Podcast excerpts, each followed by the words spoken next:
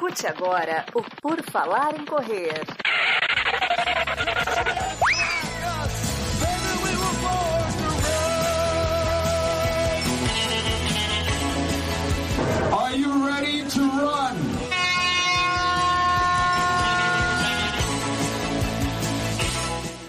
Começa mais um episódio do podcast do Por Falar em Correr, o PFC Debate, que traz aqui assuntos relevantes e irrelevantes, polêmicos ou não, para debater o cotidiano dos corredores e corredoras de todo o Brasil e de todo mundo, por que não? Porque temos ouvintes e participantes internacionais aqui no nosso podcast no Por Falar em Correr. E vamos dar boas-vindas a todos que estão aqui hoje. Duda Pisa, tudo bom? Olá, pessoal. Olá, time. Vamos mais um dia com esse assunto que jamais acaba. Assuntos polêmicos e não polêmicos da corrida.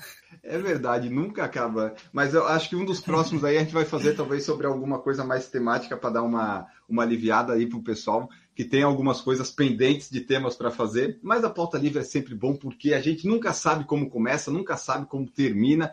É, é sempre muito legal. Temos também aqui Gigi Calpe participando conosco. Tudo bom, Gigi? Oi, time. Oi, corredores. Tava de saudade de vocês. pra gente ficar aqui falando de corrida, falando de bobagem também. E é isso, vamos lá. Vamos lá, vamos em frente para Camila Rosa, dona do melhor review de Zero Runner já feito. Está lá no canal do Por Falar e Correr. Tudo bom, Camila? Oi, Enio, Duda, Gigi, Pace Boston, ops, Marcos. Eu tô, eu tô me sentindo aliviada. Hoje que cumpri minha pendência, joguei a pressão toda pra Gigi agora, dos reviews. Então, vamos lá, vamos pra pauta livre. Eu devo dizer que me surpreendi quando a Camila mandou Enio subiu os vídeos do review do Zero Runner. Mas eu, eu, eu não fingi espanto na mensagem, né, Camila? Opa, né? Mas eu achei, achei, achei diferente, mas foi bom estar lá. O pessoal está vendo. Se você tem curiosidade de como é que é a aplicação, de como é que é a experiência de alguém que usa há muito tempo, você usa desde 2015, 2015 né? Isso. É, então, são sete anos aí de Zero Runner, menos impactos e menos lesões. Marcos Boas também está aqui conosco. Tudo bom, Marcos? Fala aí, pessoal, tudo bem? Bom dia, boa tarde, boa noite. Tamo aí, vamos para a pauta livre, ver o que o pessoal tem de dúvida, comentários, polêmicas. Já tem uma, uma aqui que não é polêmica, mas o Enio vai criar polêmica em cima dessa. Fica, fica, fica por aí que vocês vão gostar. Não, eu não crio, eu não crio polêmica. Vamos começar com. O pessoal que está escutando o podcast sabe, né? Tem que seguir no Spotify, avaliar no Spotify e ouvir em outras plataformas, se você quiser também, mas o Spotify é importante. Nos ouça, nos baixe e saiba que pode participar ao vivo. Toda quinta às 19 horas tem live comentando aí qualquer coisa que vocês escrevam aqui. Como o André Gonçalves de Oliveira, que colocou assim: ó, posso fazer treinos de tiro na esteira? Você pode mas eu não deve, né? Treino em esteira. Não precisa, mas dá para fazer. O que, é que vocês acham é do treino da esteira? Faz o que bem entender. Não, é, dá pra fazer, mas eu, eu não gosto de treino também de tiro curto. Acho que é assim, essa aceleração da esteira é chata de pegar. Tipo, às vezes tiro de 400. Treino de VO2 mesmo, se for com, intervalo, é, com estímulos curtos, eu não gosto da esteira, mas eu acho que é possível, porque senão o pessoal da, do hemisfério norte tava lascado aí durante, sei lá, quatro meses do ano Acho que eles tem muita gente, sei lá, Canadá, norte da Europa, que deve viver de treinar na esteira. Então, é possível. Mas que eu acho pior de fazer, você tem que fazer umas adaptaçõezinhas e fazer um treino que encaixe melhor, porque tem a aceleração da esteira e depois a desaceleração, às vezes, né? Então, só tem que fazer algumas adaptações, aí conversar com o treinador, ou com você mesmo quando você for fazer o treino. Mas que dá, deve dar, né? Senão o pessoal lá não corria mais, coitados. É, eu, eu tenho vários amigos do Swift lá da, da Europa, Estados Unidos, que chega inverno e a vida deles é na esteira, né? Mas realmente, e eu sinto isso no Zero Runner também. Tipo, fazer tiro curto é impossível. É impossível, porque o tempo que você chegou na velocidade, o tiro já acabou. Então, é bem complicado. Não pode colocar, vamos supor, você quer fazer a, o ritmo tal, você põe o pé para fora, bota o ritmo e, pá, e tenta se pular lá naquele ritmo e pronto. Pode ser, mas me parece arriscado. É, além de ser arriscado também, você cria um. Acho que assim, o difícil é você controlar a distância, por exemplo, porque daí você tá com os pés para fora. Aí a, a, distância tá contando ali. É. Você tem que esperar, tipo, uma hora que a distância virou, por exemplo, 100, aí você pula para dentro e vai esperar até o. Entendeu? Vai ser tudo adaptado, assim, nos tiros curtos. Uhum. Acho que um limiar já sai bem, já. Você pega um limiar aí que você vai fazer 6 minutos, 8 minutos, 12 minutos, assim, em limiar, com um descanso, sei lá, de 2, 3 minutos depois, um minuto e meio, não sei. Acho que já, já encaixa um pouco melhor. Agora o treino de tiro, tiro 200, 400, é, eu acho, até, até o de 800 ainda, talvez ainda dê, o de 400 acho difícil. É, eu ia falar, acho que a partir de mil já é mais tolerável de fazer, né?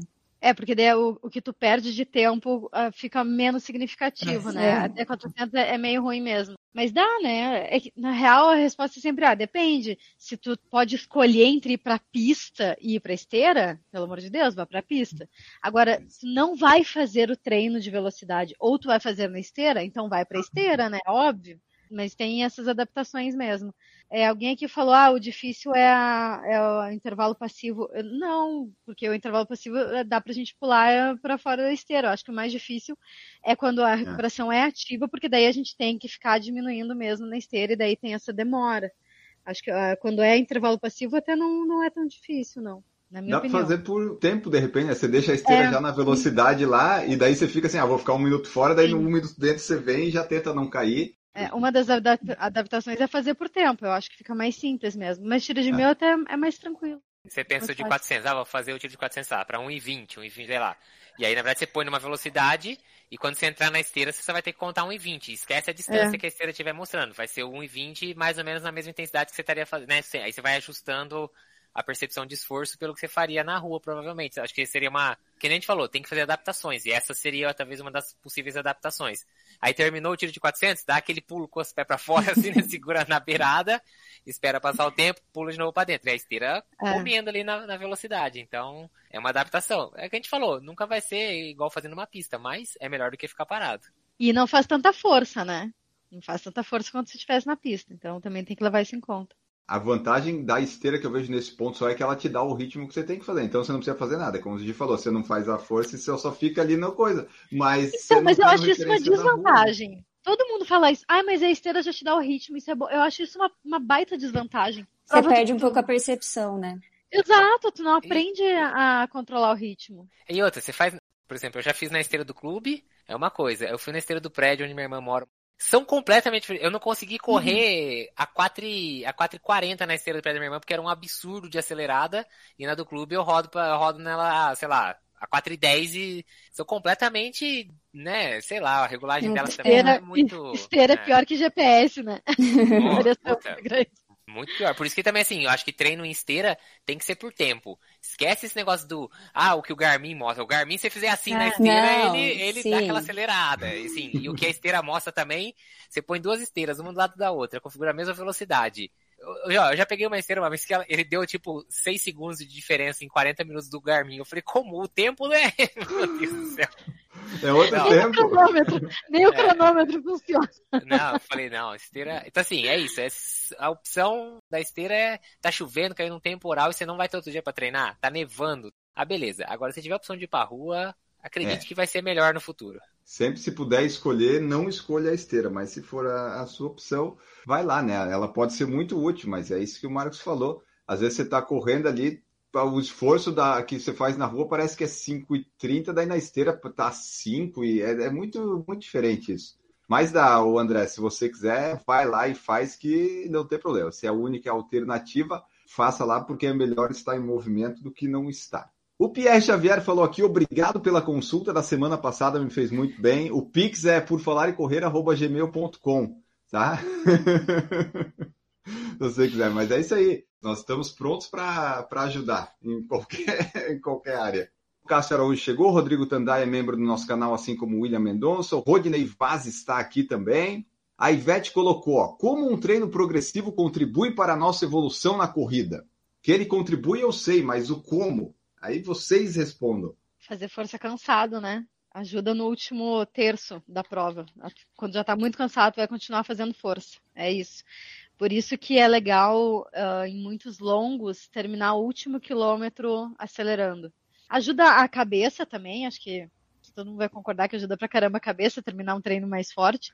Mas fisiologicamente é fazer força quando já tá com uma fadiga muito alta. Eu tenho uma, assim, uma experiência de há muitos anos atrás, eu cheguei a treinar com o Miguel Sarkis e os, todos os treinos dele, eu lembro que ele era meio obrigatório ser progressivo, tanto tiros longos, tiros curtos. E eu, eu treinei para uma maratona com ele e era uma, fazia, fiz longão voltas de seis ali na USP, e a primeira volta de seis tinha que ser um tempo, a segunda tinha que ser obrigatoriamente um pouco mais forte, tinha que ser crescente. Depois que eu treinei um tempo com ele assim, é natural, sem querer, toda vez que eu vou correr, sai progressivo, assim, virou uma coisa natural. Então acho assim, a vantagem é uma grande vantagem nesse ponto, né? Acaba sendo, sem querer, você acaba, o corpo acaba acostumando a, a conseguir manter ou melhorar já cansado. Uma coisa que, se, que fica natural. Uma coisa que é, eu já até comentei uma vez, acho que numa da, nos episódios do, do Pace Boston também, que assim, às vezes o progressivo, ele tá, com alguns treinos que eu faço, ele é progressivo nos estímulos, mas ele é regressivo na duração desses estímulos. Te dá uma maneira, te dá um meio de você conseguir ir baixando, né, fazendo ele progressivo. Porque às vezes você fala assim, ah, pô, eu vou fazer três tiros de um quilômetro, se eu fizer mesmo com força, eu não vou conseguir fazer progressivo. Então, às vezes, por exemplo, assim, o que o treinador às vezes passa pra gente, principalmente quando a gente tá em fase de adaptação a uma velocidade nova, ele passa, por exemplo, o primeiro estímulo são oito minutos. Aí depois o segundo é seis, depois quatro, depois dois, por exemplo. E aí ele fala, mas eu quero que os ritmos saiam progressivos nos estímulos que são regressivos. E até assim, até, porque nem eu falo, pra cabeça é muito, é muito mais fácil do que você pensar em fazer 3 de 8 progressivo, né? Que são todos iguais, você termina o primeiro e fala, de onde que eu vou tirar alguma coisa agora? Então, às vezes em, em época de adaptação, essa diminuição do, da duração dos estímulos para que você consiga se acostumar a fazer progressivo, pelo menos para mim ajudou, mas é isso, a gente, a gente costuma fazer, a gente fez bastante isso ano passado de tentar fazer Fazia longo. Ah, 18 quilômetros. 15 e os últimos três tem que ser um pouco mais forte do que os 15. Sempre com essa. para tentar criar uma casca assim para chegar em final de prova e ainda ter aquele gásinho para dar uma acelerada, porque é pra cabeça é muito bom. Você vê já o pessoal quebrando, o pessoal perdendo o ritmo e você consegue dar aquela apertada mentalmente, ajuda muito.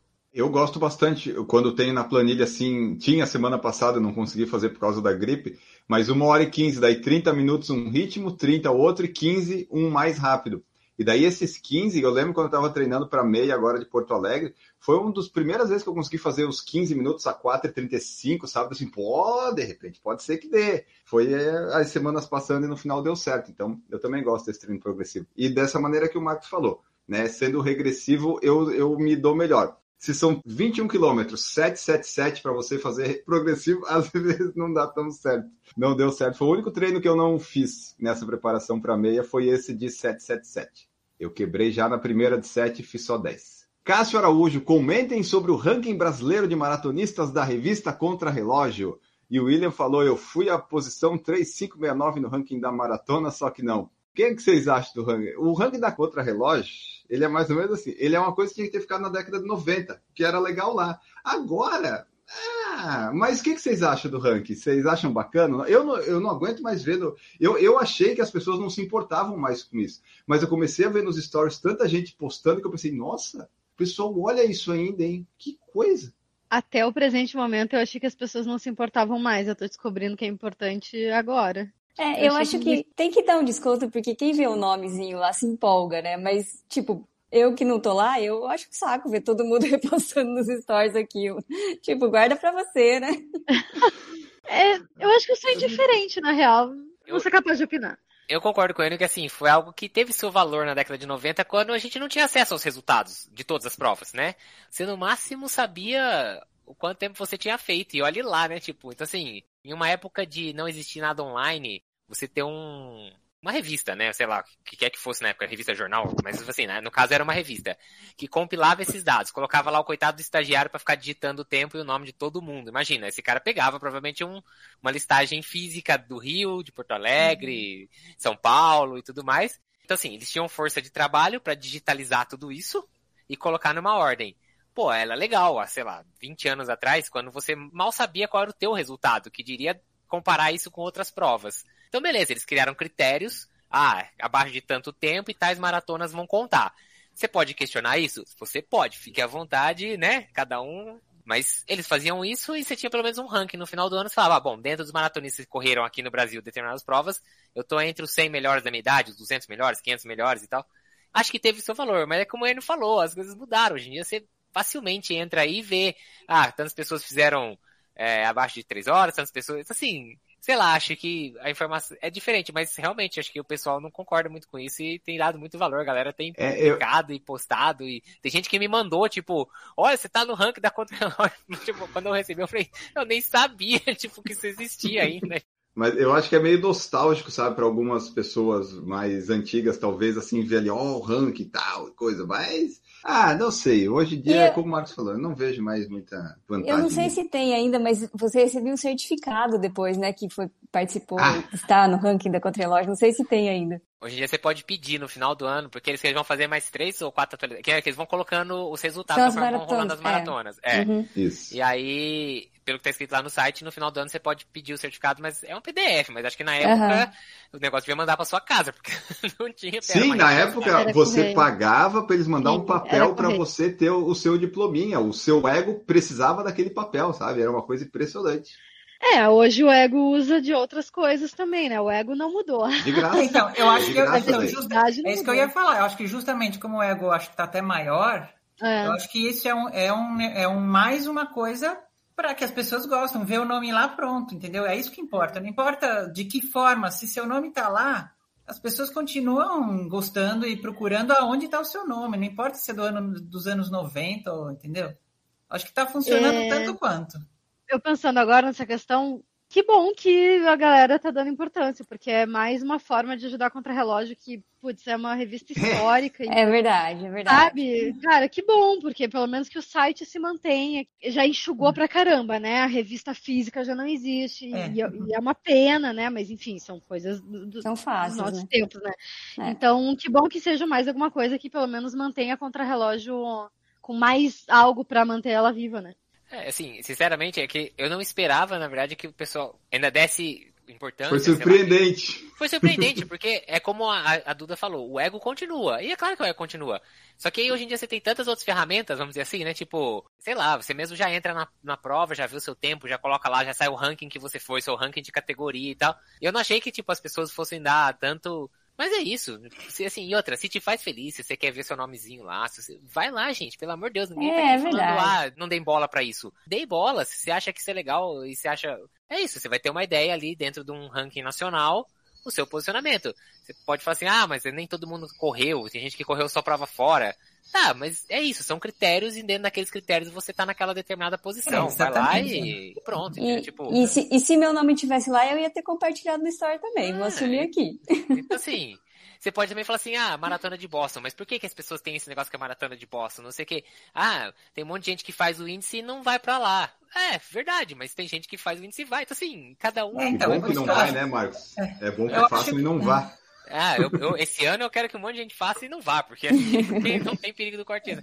Mas é isso, cada um vai, É. vai atrás do que, do que te faz bem. Então, se o, se o seu nome na contra-relógio em 100, 200, 500, 600, sei lá, o que quer que seja, vai lá, tá valendo, ninguém tá... É isso que eu acho. Acho que hoje em dia, mais do que nunca, tá vale, vale tudo. As pessoas buscam qualquer coisa. Eu fui, eu fui o primeiro na categoria Adriana, entendeu? As pessoas até acabam buscando isso às vezes.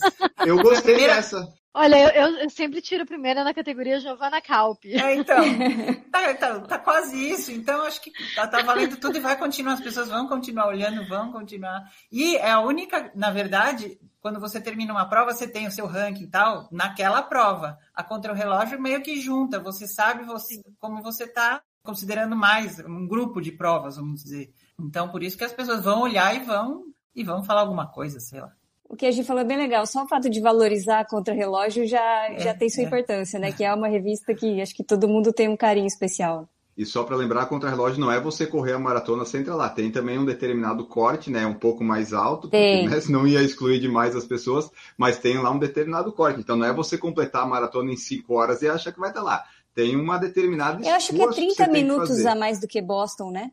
O corte deles. É algo Eu acho aí. que é mais ou menos isso. Tem que fazer lá um relativo esforço. Mas então tá aí, Cássio. Comentamos sobre o ranking da Contra-Relógio. Ele falou aqui, ó, para deixar claro, eu não postei, tava curioso da opinião de vocês. Agora você vê, Posta Cássio, o que, que você vai fazer. posta lá. Posta e marca nós. Só que daí só não coloca música, tá, Cássio? Porque eu não gosto de repostar coisa com música. Eu, eu não gosto. Leva daí vai susto, fazer né? barulho pros outros. É. Esse que você vai marcar o PFC com o ranking posta sem música, que daí eu reposto. Ô, Enio, só pra você saber, na meia maratona de Porto Alegre, você foi o campeão da categoria Enio, não precisa nem ter Augusto. Só Enio você foi o campeão. Não teve nenhum? Não. Ó, chegou na sua frente um Eugênio, mas aí não conta, porque é Não. Eugênio. Não. Você foi o Enio Augusto, você foi o primeiro Enio, depois teve Eugênio, Eugênio, Eugênio e. O Glênio. Eugênio tava concorrido. Então, você foi o Os primeiro Eugênios Enio. ali disputaram. Eu, Eugênio Eu vou compartilhar isso. Pode, Pode lá. compartilhar. Só Ah. você de Enio. Tem Mas é isso Glênio, Glênio, e ele perdeu de você, mas tem um Glênio. Pá, mas os pais Lembra? capricham. O meu já é ruim, mas tem uns pais que, pelo amor, eles não, não queriam ter o filho, né? Eles assim, ah, eu não vou abortar, mas vou colocar esse nome. Sabe? Porque, pelo amor de Deus, né? O pessoal capricha, não pode fazer isso com uma criança, um ser que você desgostar tanto. Não pode. Meu Deus do céu. Mas que bom que eu fui o primeiro, então. Gostei de saber. Então, agora, viu, tem um nome em comum, não é tão ruim assim. A Duda deu uma ótima ideia aí pra ter uns nomes em comum aí, ó, entendeu? Verdade. Ah, vamos seguindo em frente aqui o que nós temos. Aqui, ó, o William Mendonça falou: agora que a Gigi está correndo Sendor de novo, vai sair o review do Merrell. Vai sair, William, vai sair. Agora vai sair, que agora eu, eu já fiz Agora tá sem dor, né, Gigi? treinos. Eu já fiz três treinos sem dor. Eu tô, nossa, nas nuvens. A gente não sabia o que era um treino sem dor da Gigi, porque ela nunca falava que tava sem dor aqui. Foi- Tá mudando, tá mudando, triste, tá mudando. Mas era verdade. André Gonçalves falou: vou fazer a minha primeira meia maratona na SP City Marathon, né? Na, na meia maratona lá na SP City. Qual a melhor dica para fazer subir uma hora e 45 além dos treinos específicos? Ó, na SP City, você estuda o percurso para ver onde é que você vai perder tempo, porque você não vai conseguir correr uma prova linear. Não vai dar para correr toda ela abaixo de 5, porque tem a subida da 23 ali que você vai perder tempo. Então você tem que ver onde é que você vai ganhar esse tempo aí. Considera que ela vai ter 21 e 250, mais não, ou menos. então, na SPCID é mais, é um monte de volta que dá lá. Eu acho que vai dar mais. Já bota no GPS uns 25 e 500. Não, Ah, garanti. 21 e 500, né? 25, sacanagem, Hum. coitado. O cara vai fazer a mesma 21, coisa. desculpa, 21, 21, 21. Então já considera que tem mais. Presta atenção nas tangências de curva. E é isso, já considera que você vai perder tempo porque vai ter subida. Duda, você conhece o trajeto ali, o percurso? Mais ou menos? Então, o começo eu não me lembro, mas. Ele sai do Pacaembu e dá umas voltas ali pelo Ah. Minhocão, se eu não tô Ah, enganado. não, aquele então, Pacaembu é horrível. Pacaembu é, tem, é sobe e desce, é curva. Mas depois. E tem túnel também, não tem? É, tem túnel. Tem, tem Chega- depois da chega- descida da 23 lá e aquele Ibirapuera. túnel gigante lá, é o do Jockey. Só que é no sentido contrário, né? Vem da, da Juscelino e sai no Jockey. Isso, exato. Então tem, o túnel chato também, e é, o túnel é bem no final já, não é? E chega no Jockey já? Isso, a meia, ó, a meia sai do Pacaembu, vai até lá na Barra Funda. A largada é em descida, que você sai do estádio e desce aquela avenida Pacaembu, certo? Aí você vai até lá na Certo. Barra Funda, faz o retorno, aí vai ter aquelas subidas ali do Minhocão, aí aquela parte dos elevados É. ali que é meio chatinho. Passa pelo centrão, e aí você cai na 23. Aí na 23 você vai até dar de cara com o obelisco. Quando você dá de Isso. cara com o obelisco, você passa pela lateral do Ibirapuera, correndo ali por fora, Isso. mais ou menos o trecho do o trecho do finalzinho da maratona de São Paulo. E aí você vai pegar a J. Não, É o túnel pegar daí, a JK. da- a vai pegar JK. a JK. Aí você vai Aí pegar vai o túnel da túnel, JK. é. Depois você passa, pega o túnel. São dois túneis ali, se eu não me engano. Tem Dois. um que é aqui É, passa por é, baixo um é o da. pequeno, é, esse é o pequeno, mas Isso. é um sobe e desce pequenininho, depois o grandão. É o que passa por baixo da Faria Lima. E depois tem o grandão que passa por baixo do rio. Esse grandão é mala. E aí você sai dele Esse é e tá mala. praticamente no jockey. E aí você vai terminar ali no jockey. Tá, Esse, então assim, esse ó, da passagem embaixo da, da- da- do rio é chato. É, e é o final ainda. ó, pelo que eu vi aqui, esse do final é, é ali pelo quilômetro 19 e esse ali depois do Ibirapuera, acho que é o quilômetro depois do 16. 18. Então, é, É o isso. 18, é o que passa já é- embaixo da Faria Lima. É- não, é embaixo um da Santo 18. Amaro. Ah, então é, desculpa, é no 16,5 então. Então são dois túneis, a subida e a descida. Então, André, você só ali, a subida da 23 começa ali no quilômetro 11, mais ou menos. Você tenta, acho que tenta ganhar tempo antes de chegar ali. Daí depois você tenta recuperar um pouco na descida e vai, mas dá Aí para fazer. que- é. Larga forte, porque a Avenida Pacaembu é um falso plano de descida, no sentido que você vai pegar. Tem que aproveitar isso. É um quase um quilômetro e duzentos, um quilômetro e meio da Avenida É. Pacaembu que você pega praticamente de descida. Então, aproveita essa largada, tenta ganhar um tempinho, porque depois a 23 é chatinha, e aí quando você for passar o túnel, principalmente o túnel do 19, ah, você tem que ficar com a É. cabeça boa, porque é o finalzinho da prova já. Então, essas são as dicas específicas para a prova, tá, André? O, o outro é o que você sabe, né? Os treinos específicos você já sabe o que você está fazendo, mas para a específica, pensa nesses pontos aí. William Mendonça, eu também tento fazer os longos de forma progressiva nos treinos longos, tentando manter a zona e depois os últimos 20 minutos acelera um pouco mais e tem resultado bem para mim e me adaptando melhor. O William vai fazer o sub 2 em algum momento, né, William? Você fala aí em qual prova você vai fazer, porque a hashtag William sub 2 já está na, na cabeça da galera. A Ivete agradeceu os ótimos insights que nós demos, de nada, por, por falar em correr, arroba gmail.com é o Pix. Pierre Xavier Timóteo, faço muitos progressivos, mas eventualmente também faço uma primeira parte forte e a segunda parte mais fácil. O coração não baixa o batimento e é como se a gente desse uma tapeada no corpo. Eu não entendi. Ele continua na mensagem Ai. embaixo, continua lendo aí. Para o aeróbico é como se fosse um treino 100% forte, enquanto para os músculos só a primeira parte foi forte. Faz sentido? Eu, Eu não entendi ainda. Ele falou que ele entra e já dá uma pancada, e aí o batimento vai lá em cima. Depois ele alivia. Então, muscularmente, o corpo. É ele tá, tá perguntando se faz sentido isso, tá? Aí, muscularmente, alivia a segunda parte do treino. Mas que o batimento dele não baixa mais, tipo, ele não recupera correndo, entendeu? Então, assim, ele vai fazer a primeira parte a 4,30 e depois a 4,50, 5. Muscularmente é mais fácil, mas como ele deu aquela pancada de 4,30 no começo, o batimento dele não volta, como se fosse o contrário. Vamos dizer que ele fizesse 5 a primeira parte, o batimento ia subir mais devagarzinho, e na pancada do 4,30 ia subir até o final ele já sobe de uma vez e ele falou que correndo ali mais lento, mesmo assim o batimento não cai. Ele tá perguntando se o aeróbico entende como se fosse um treino 100% de pancada, enquanto o muscular nem tanto. Tô tentando entender o que ele perguntou. É, eu não sei se eu, se eu entendi o suficiente para responder. De qualquer forma, a tua frequência cardíaca e a tua percepção de esforço vai aumentar ao longo do treino se tu mantiveres o mesmo ritmo, por exemplo. Fizer, sei lá, 20 quilômetros a pace de 6, a tua percepção no final do treino vai ser de um ritmo mais difícil do que no começo. Isso é evidente, né? Mas eu acho estranho não baixar nem um pouco. Ou baixa um pouco e ele só quis dizer assim, ah, não é como se eu corresse sempre leve. Porque um pouquinho faria sentido baixar. Não sei se faz sentido isso para vocês. É, eu entendo o que você quer dizer, assim, por menor que seja essa, essa diminuição do, da frequência cardíaca, haveria, se você ficou, começou a correr mais Exato. lento, você baixar um pouco, pouco. Né? Vai sair de 160 para 152, 153, entendeu? Baixaria alguma coisa. Acho que é isso que a gente está querendo dizer. Eu Exato. também acho, assim, que se aliviou um pouco o ritmo, tudo bem, você não vai conseguir voltar como se você tivesse feito a primeira metade inteira fraca. Vamos dizer assim, se eu fizesse a primeira metade inteira fraca, e aí, tipo, eu estaria com 10 km, eu estaria com 148. E aí eu ia dar a pancada para ele subir. A hora que você alivia no décimo quilômetro, ele não volta pro 148, ele fica ali no 155. Tudo bem, o meu É, mas faz é... sentido, porque tu tá mais cansado, tu fez mais esforço antes, o corpo já entrou em fadiga mais rápido. Então é. faz sentido, sim, que não eu, baixa eu, tanto. Eu falo que é que nem subida. Você pegou uma subida no meio do caminho, deu uma pauladinha, se ele calculou mal ali, a frequência vai subir, você não traz mais é. ela lá pra, pra aquela base que você tava antes da subida. Bom, pelo menos para mim, não, eu sempre tomo cuidado com subida em corrida, em prova, porque é, é a fórmula para estragar a percepção do esforço. Depois é difícil de conseguir voltar. Por mais que você tente dar uma aliviada no ritmo e tal, venha uma descida depois, mas eu não consigo mais encaixar depois. É, eu só não vejo muito sentido fazer treinos assim, a não ser que tu vá fazer uma prova que a primeira metade realmente é muito mais difícil, tem alguma subida, enfim, se for algo bem específico para a prova, porque senão eu não vejo muito sentido de fazer com frequência a primeira metade do treino muito mais difícil do que a segunda metade. Vamos continuando. O Rodrigo Tandaia colocou: e esse negócio de doping entre os amadores para fazer sub 3, sub 2 horas e 50? Isso não acontece, ô Rodrigo. Isso aí não, isso aí não acontece. Nunca, nunca ouvi falar de, disso aí. E olha só, teve, junto com essa mensagem, eu coloco uma outra aqui que a gente recebeu no episódio do podcast, né? Que o pessoal pode comentar no Spotify também. E o JFG colocou alguma tendência de realizar antidoping nos atletas amadores que atingem índice ou os primeiros colocados? Nenhuma, porque é muito caro. Ninguém vai fazer isso por causa de amador. Nem na Elite fazem, né? Para quem tá só ouvindo o podcast, não assistindo a live, todas as cabecinhas fizeram não agora.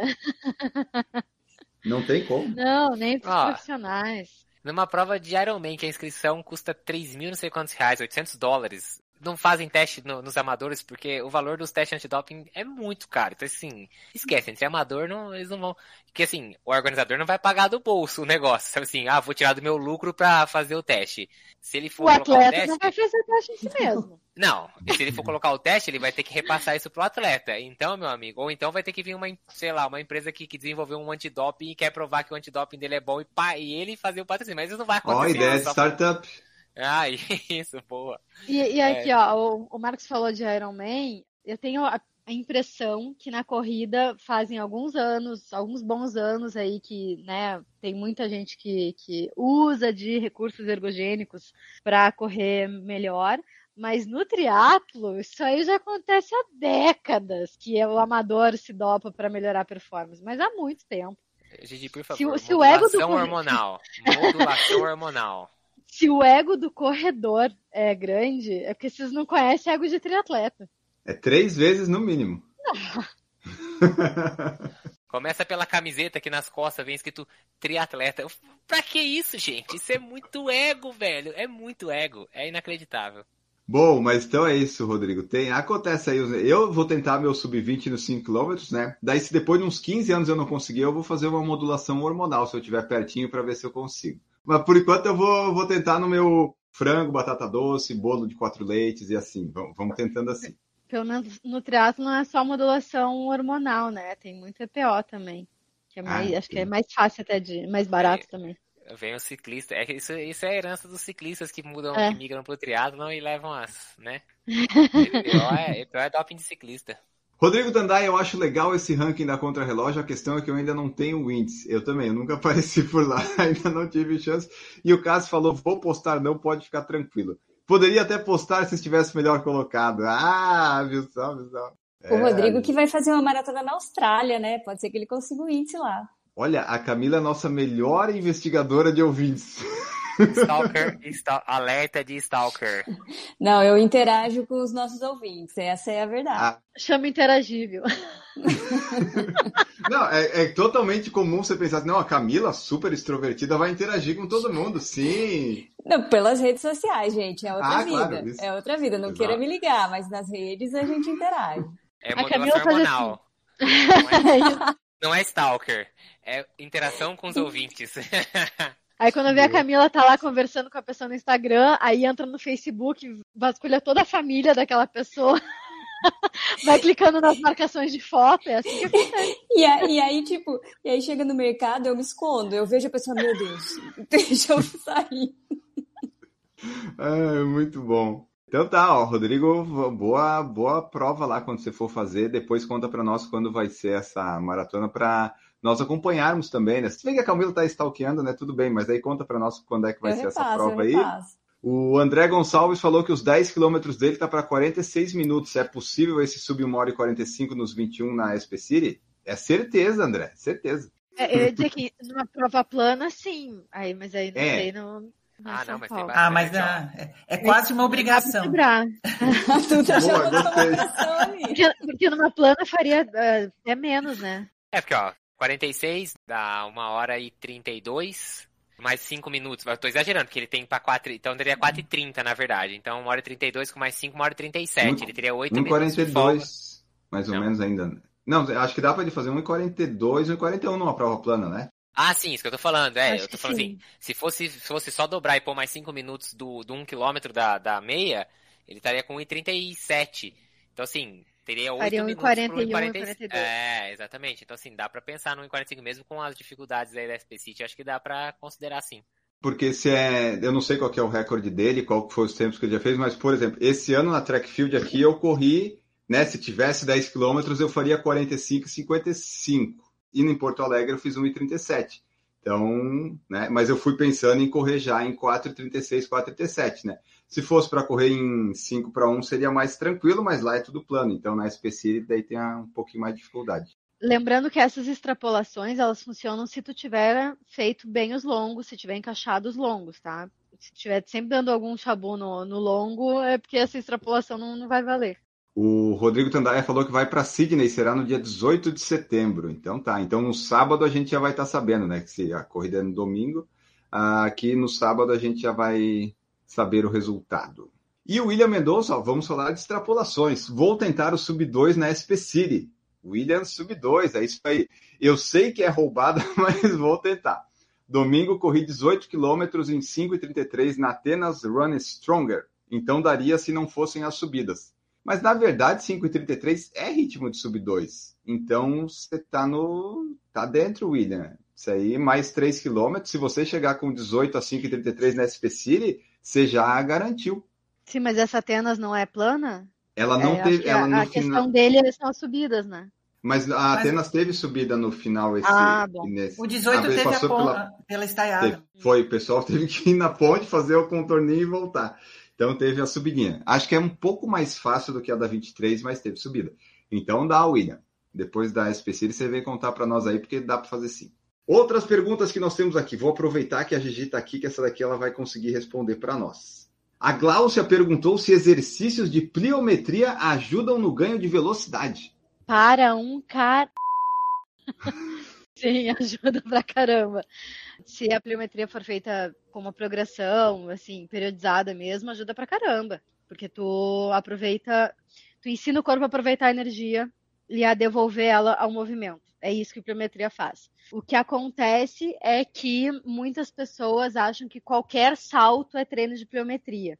Tipo, salto sobre a caixa, por exemplo, não é um treino de pliometria. Pliometria é quando tu salta e salta de novo, porque é no segundo salto que tu vai aproveitar a energia do primeiro, energia elástica. Sendo pliometria mesmo, ajuda pra caramba.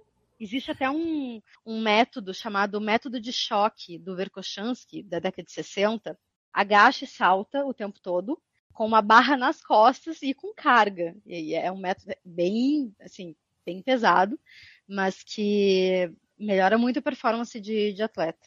Agora, uma dúvida: é, qual a importância disso, sei lá, para corridas mais longas? Até quanto É, que. É a, é a mesma importância de tiros curtos para distâncias mais longas. À medida que a distância vai aumentando, essa importância É. vai diminuindo, Uhum. sim. Não que não seja importante, tá? Mas vai, é, obviamente vai Uhum. diminuindo. Maravilha. O André Gonçalves colocou aqui, ó. Acompanhar os amigos em ritmo muito mais lento pode causar danos ou lesão? Ah, não, pode ser bem chato, mas eu acho que lesão ou dano não. Ah, mas assim, mais ou menos. É muito importante correr devagar, saber correr devagar. Virtualmente, todo atleta vai se beneficiar se aprender a correr devagar. Eu acho que hoje em dia a gente meio que não sabe tanto o correr devagar. Mas o meu devagar é diferente do devagar da Duda. Se a Duda correr no meu devagar, ou seja, que para ela ela tá quase dando ré, ela pode se machucar Também não é assim. porque não, é, é mais ou menos. Ah, ela pode se machucar, não se machucar assim, não ter alguma coisa muito séria, mas ela, ela vai começar a sentir dor, porque começa a ficar muito desconfortável. Então, correr devagar é uma coisa, mas correr no devagar que não é o teu pode ser bem desconfortável a ponto de gerar dor e aí gerar alguma, alguma lesãozinha não séria, mas às vezes ficar com muitas dores depois do treino e tal, aí não vale a pena. A parte boa de correr com um amigo ou pessoa mais lenta é que é muito. Claro que tem essa questão que muda, algumas dores podem aparecer, mas pelo menos você sabe que vai conseguir acompanhar, né? O, o brabo é quando o seu amigo é mais rápido, daí você assim, puta, não sei se eu vou conseguir acompanhar. Mas se a pessoa quer correr comigo a 7h30, eu sei que eu dou conta. Agora, se ela quer correr a 4h30, eu já não garanto. Mas isso que você falou de correr leve, na verdade, é, vai lá no. Como a gente falou do ego, né? As pessoas elas não querem que apareça o treino leve delas, sendo que o treino leve é o- é mais importante, quase até que esses treinos pesados. A maioria dos treinos tem que ser leve. Só que o pessoal não quer ficar postando, tem que colocar o leve a 3,45, senão não, não pode postar. Exato. Treino de força para membros superiores tem alguma relevância para corredores? Eu diria que ínfima, mas eu também diria que nós não somos só corredores. Então, eu sou super a favor de treinar o corpo inteiro, já falei isso zilhões de vezes, mas assim, para corrida em si, muito tem um pouco, a gente, né, movimento, tem um movimento postura, de né? tronco, é de É isso que eu ia postura, falar. de Acho que as movimento costas. escapular, É, É, movimento porque- escapular, sim. Exato. né? Porque eu, eu Porque- corria totalmente É. assim. Quando eu comecei a fazer, mudou assim a postura de conseguir manter a postura mais, mesmo cansada, conseguir É. manter a postura não encurvando. É, pode ser benéfico, é, be- obviamente bem menos que pernas, mas de novo, a gente, nós não somos só corredores. é importante pra vida, né?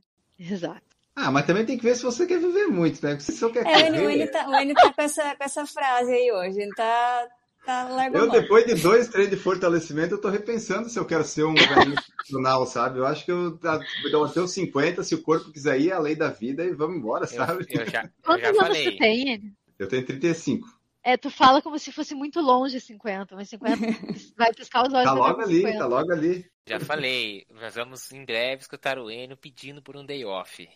Escutem o que eu estou falando. Não, quando, ó, o cara, quando o cara começa a fazer treinos fortes e fortalecimento, ele vai implorar por um dia off. Porque no dia que você faz fortalecimento, você não quer fazer a porra da corrida. Então aquele. O Nelson falou pra ele uma vez: você não tem day off? Você não acha ruim? Porque você não tá treinando do jeito certo. Tipo, e aí tá aí, ó, tá chegando, tá chegando. A minha metáfora é a seguinte: você come um brigadeiro todos os dias. Isso é bom. Aí você começa a colocar 500 gramas de alface duas vezes na semana. Você vai tirar o brigadeiro ou as duas alfaces? Você vai tirar as duas alfaces e vai continuar correndo todos os dias comendo seu brigadeiro, entendeu? Essa é a metáfora.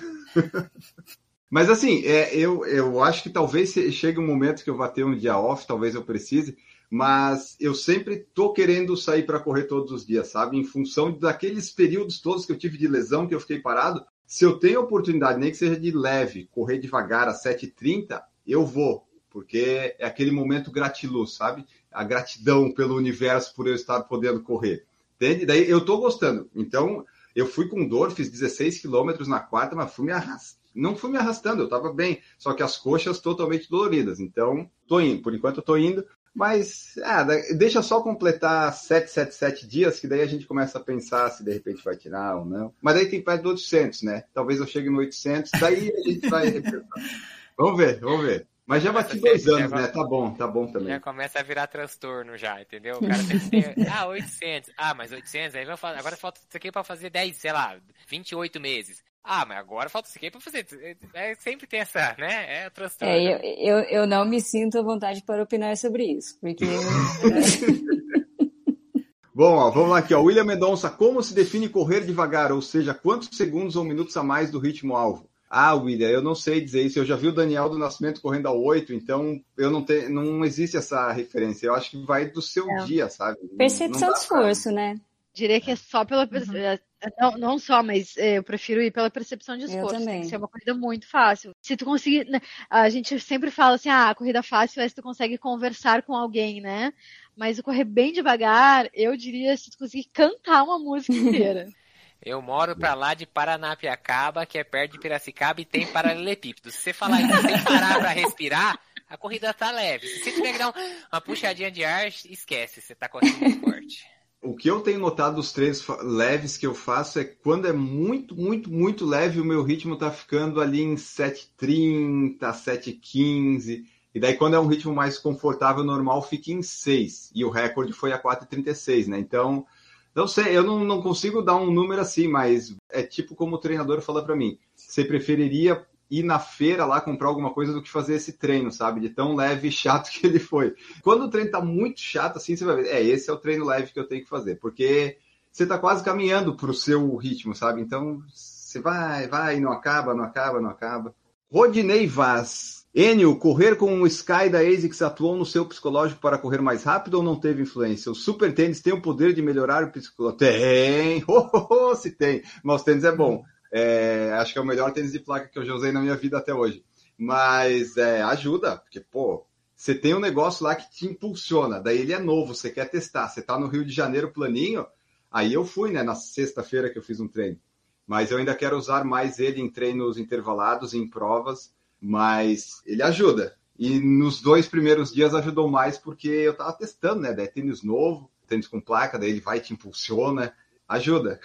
Ajuda. Tênis novo, qualquer tênis novo você já corre rápido. Se ele tiver placa, então, vixi, aí vai que vai. Até porque você fala assim, pô, eu tô testando tênis novo. Anunciou que ia testar o tênis novo. Se eu não correr mais rápido, vai ficar feio no story, entendeu? Então aí você. Então, psicologicamente, você corre mais rápido com um tênis novo. Imagina então se ele tiver placa. Aí que vira obrigação Ah, não, você correr não. rápido. Fiz o último quilômetro, não, o quinto quilômetro dos 6 a 4 e 11, assim, ah, hoje eu consigo mais um abaixo de 4, mas não deu porque eu cansei e eu tava na ciclovia do Rio e o pessoal pedala muito devagar, sabe? Tipo, eu só tava correndo a 13 km por hora, eu não tava correndo rápido. E eu, eu passei tudo as bicicletas dos turistas. Daí um cara passou por mim e falou, vai na calçada. Eu falei, na ciclovia é melhor. Eu consegui falar que na ciclovia era melhor correndo a 4 e 10. Então eu acho que dava para ter ido mais rápido. E daí ele só fez um joinha assim, sabe? E continuou. Ele não gostou que eu tava na ciclovia correndo mais. Não dá para correr na calçada cheia de lajota. Do Rodrigo Barbosa, para nós fecharmos este podcast. Acredita que manterão a prática da corrida até se tornarem idosos? E o que, que seria idoso? Pode ser 50, pode ser 40, pode ser 60, pode ser 70. Vocês acham que vocês vão continuar a prática esportiva aí até, até ficar velhinho? Ah, eu quero muito. Com É, Se certeza. eu for a corrida, alguma coisa sim. É, É, isso que eu ia falar, se, sei lá, se a corrida, alguma coisa me impossibilitar de correr, sei lá, eu devo tentar arrumar outra coisa, mas a prática esportiva eu espero, espero poder continuar durante muito tempo. Principalmente porque ela vai ficar se tornando cada vez mais importante. sim. É. Sim. A corrida eu vou até onde der, mas treinamento de força eu vou até o caixão. Vai, vai ser um caixão difícil de levar esse. A Gigi vai estar forte. Vai estar forte lá. Mas então é isso, Rodrigo. Nós acreditamos que sim, a, a, a corrida até onde der, né? Porque tem uma hora que. Você pode ser que nem os velhinhos que batem recorde ali correndo a 12 para 1, mas aí eu não sei se. Talvez lá vivendo esse momento de 95 anos, estando ativo, você. Ah, ok, é legal correr a 12, 13 para 1. Mas hoje eu ainda não consigo, assim, achar tão legal, mas talvez seja o único movimento que a pessoa faça, né? Então. O Enio é bipolar, tava até agora falando que vai morrer com 50, agora ele fala de bater recorde com 95. Tipo, Aí, e, ó, e eu vou denunciar o Enio aqui que eu tava ouvindo o podcast com o Corridologia, você super empolgado falando que quando chegar aos 105 anos quer ir lá e bater o recorde dos 100 metros. Então vamos organizar isso daí. Aí É que eu, não, eu não, quero fazer 50 sem é fortalecimento. É, se, se decida. É que eu quero fazer sem fortalecimento, entende? Daí nós estamos nessa coisa aí. É Tipo, esse pô, fortalecimento for- aí que, É os, os, os afundos que ele tá fazendo essa semana aí estão traumatizando o menino. Não, mas tô ficando bom, tô ficando bom. Hoje o tiro já saiu bom, vai. Comprei mini bands, comprei colchonete, agora vai. Agora vai. Olha aí. Esse sub-20 vai sair, tô achando, hein? Vai. Treinando Força assim. Eu não sei quantos tá- anos sai, mas vai sair. Até 2000 e... Quanto nós estamos em quando? 22? Até uns 2040 eu acho que sai. Mas é a meta. Falei pro treinador, mandei a lista de provas que eu quero fazer assim. Tá, mas por quanto tempo você acha que vai fazer 5 km? Eu falei pra ele, ah, é até bater o sub-20. Ele disse, Ah, então vamos até conseguir. Então, Você quer um 5K exato? Vai ter o Campeonato Brasileiro Master, a partir de 35 anos, em Florianópolis. Olha aí. Mas eu posso, eu tenho 35. Eu, eu entro nesse Sim. a partir de 35? Sim. Eu já sou master, olha só, eu já sou idoso. Exato. mas é uma boa, Não, né? fechou É. então. Não, é, é, é na não pista, tem- né? Não tem a É? dúvida, o tempo que sair tá certinho. E você não vai ter que correr 100 metros a mais, porque a prova marcou a mais por causa de um retorno onde não podia, alguma coisa assim. Então, Vamos é pensar 5 mil, nisso. 5. E ó que pro sub-20, 100 metrinho faz diferença, hein? Nos 5 km, É, mas- 100 metrinho é, é coisa. Mas eu não sei se eu vou estar pronto. Eu- O meu recorde eu tenho certeza que eu bato. Agora o sub-20 eu não sei se eu bato. Vamos, vamos ver. Arregou. Já. Ó, e Ah, não. é- as Esse você sub-20 é fosse- projeto de anos. É, essa- as provas que você for se inscrever, se for aí em Floripa, vai antes, dá um rolê com a bike e vê se tem os 5km. Se não tiver, já nem vai, porque pra se matar, chegar lá, dá 4,870, 4,920. Puta, se for em Florianópolis, você já consegue pelo menos dar um rolezinho de bike no percurso, 5km. Consegue correr no percurso, que seja. Se for em Floripa, claro, né? Você não vai fazer 5km em Manaus, eu acho, né? Então, assim, você tem essa Não. possibilidade de talvez testar o percurso antes. Então, aí já sabe se vai dar os 5 ou não, né? Essa do que o Léo, né? O Léo e a Alice fizeram, que deu 4,66, não foi? Foi. Ah, pelo É amor de absurdo, Deus, né? né? Recorde mundial dos 5, né? 4,66. Porque daí aqui em Floripa, geralmente assim, ela vai 2,5 e volta 2,5. Então eu, eu vou fazer o meu máximo até o retorno. Se no retorno não der 2,51, É. eu já abandono. É que nem Larga, profissional. volta no trote. Então tá, pessoal. Esse foi nosso episódio de hoje. Saúde, Gigi. Que hoje fez, foi forte. Eu, eu achei que a Gigi tava, na verdade, injuriada com o que você tava falando. Que você começou assim, eu vou até o 2,5. Depois aí a Gigi começou. Eu falei, ah, ela tá tipo, ai meu Deus do céu. Eu, Não, ela foi espirrar. Não, espirrei. Eu tô, eu tô super alérgica, super alérgica hoje. Então tá, pessoal, esse foi nosso episódio falando sobre vários, vários assuntos. Ó, se eu me lembro bem, nós começamos falando dos tiros na esteira, falamos da corrida progressiva, de correr devagar, do ranking da contra-relógio, de como fazer um sub 1 hora e 45 na SP City, os dopings nos amadores. Meu Deus do céu, quanta coisa! Quanta coisa legal que você escutou aqui hoje. Espero que você tenha gostado. Curta, compartilhe, siga no Spotify, em qualquer plataforma, baixe os episódios, confira no YouTube os vídeos que nós fazemos, que está tudo lá pronto para você. Vamos embora então agora, Duda Pisa, muito obrigado pela sua presença. Obrigada, time. Obrigada, pessoal. Boas corridas e até o próximo com muito mais assuntos. Muitos, muitos mais assuntos virão. Gigi Calpe, obrigado por participar conosco. Time, muito obrigada. Adorei o papo hoje. Estava com saudade de vocês. Ouvintes, bons treinos. Quem quiser conversar comigo, vai lá no Instagram, arroba Corrida Forte. Perfeito. Camila Rosa, muito obrigado por participar deste episódio. Valeu, gente. Obrigada. Sempre um prazer participar aqui da live e até semana que vem. Marcos Buozzi, muito obrigado por estar conosco novamente. Valeu, pessoal. A gente se vê no próximo episódio e até a próxima. E olha só, eu vou ficar com a opinião do pessoal da live. William Mendonça, mais um episódio fantástico. Cássio Araújo, boa noite, pessoal. Até a próxima live. Rodrigo Tandai, boa semana. Pierre Xavier, PFC, vocês são os melhores. E Terezinha Rosa, muito bom. Então tá, eu vou acreditar em vocês e vamos seguir em frente. Muito obrigado a todos. Até a próxima. Tchau.